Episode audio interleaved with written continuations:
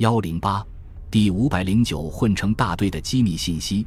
一九四四年十二月中旬，在犹他州的温多夫基地礼堂里，保罗·蒂贝茨站在轰炸大队里所有土兵面前。我已经考察过你们，你们也已经考察过我。他说：“我不打算把你们全部留下，但留下来的人要跟我战斗到底。你们是来完成一项特殊任务的，那些留下来的人将被派往海外战场。”你们所参与的这项任务将为这场战争画上句号。不要问这是什么任务，只有这样，你们才能被派出去。只要服从命令，你们就能安然无恙。不要向任何人提起这个基地，包括你们的妻子、女朋友、兄弟姐妹和家人。这对我们来说并非易事，但只要大家一起努力，我们就能取得成功。当然，如果一味工作没有娱乐，人生就太无趣了。所以你们可以继续休假，祝大家玩得开心。蒂贝茨注意到他们既震惊又兴奋，他希望自己的手下明白一点：在这个基地，他们在日常生活中要严格遵守安全规范。基地的技术区周围有保安围栏，是严禁入内的。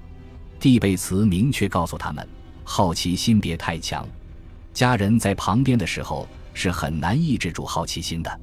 为了鼓舞士气。蒂贝茨做出让步，允许已婚官兵的家眷到温多夫居住。他的妻子露西和两个儿子吉恩、保罗就住在距离基地较远的地方。蒂贝茨一直对他们隐瞒事实，有时候撒谎会导致滑稽的局面。有一次，露西问他为什么空军基地里的一些平民看起来与这个地方格格不入。蒂贝茨说：“这些人都是环卫工程师。”有一天，他回到家里，发现露西居然找来曼哈顿计划的一位博士帮他清理卫生间下水道。他是一个有风度的人，蒂贝茨在回忆录中写道：“帮我们清理了下水道。虽然他拥有物理学领域的高学历，但他不一定懂得疏通下水道。后来，他经常拿这件事开玩笑。一九四四年十二月七日，这天是莱特兄弟首次飞行四十五周年纪念日。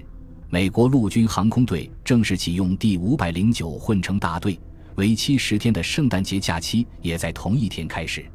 曼哈顿计划工程区司令莱斯利·格罗夫斯在听到放假计划时大发脾气，随后蒂贝茨解释了自己的想法。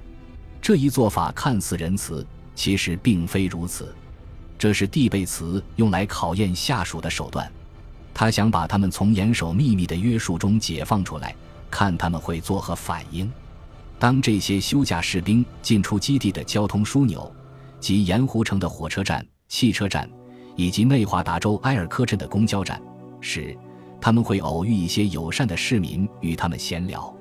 官兵回家后不久，关于他们的报告开始陆陆续续地递到蒂贝茨手中。这些报告是那些看似毫无恶意的搭讪市民递交上去的。他们隶属于一支由格罗夫斯在温多福建立的保安队，共有三十名成员。正如蒂贝茨预料的那样，有些官兵就是管不住自己的嘴。他提前结束了这些人的假期，把他们召回基地，臭骂了一顿，语气十分严厉，吓得他们心惊胆战。为什么你们不能把嘴闭上？如果有人耍赖或不服气，蒂贝茨会拿出报告，仔细看一遍。念出他们犯错的时间和地点，以及他们和保安人员的对话内容，然后他命人拘留了这些官兵，关了几天禁闭之后，蒂贝茨把他们叫回办公室。听着，如果现在把你交给军事法庭，我会惹上很多麻烦。蒂贝茨说：“我可以既往不咎，但这是会记录在你们的档案中。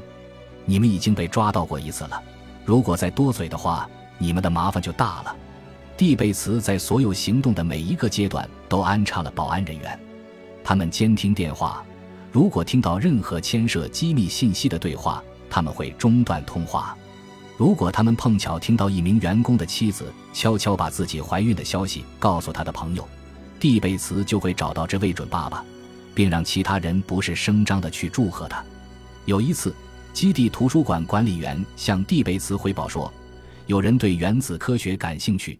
查阅了一本与此相关的书籍，保安人员马上去拜访了这个人。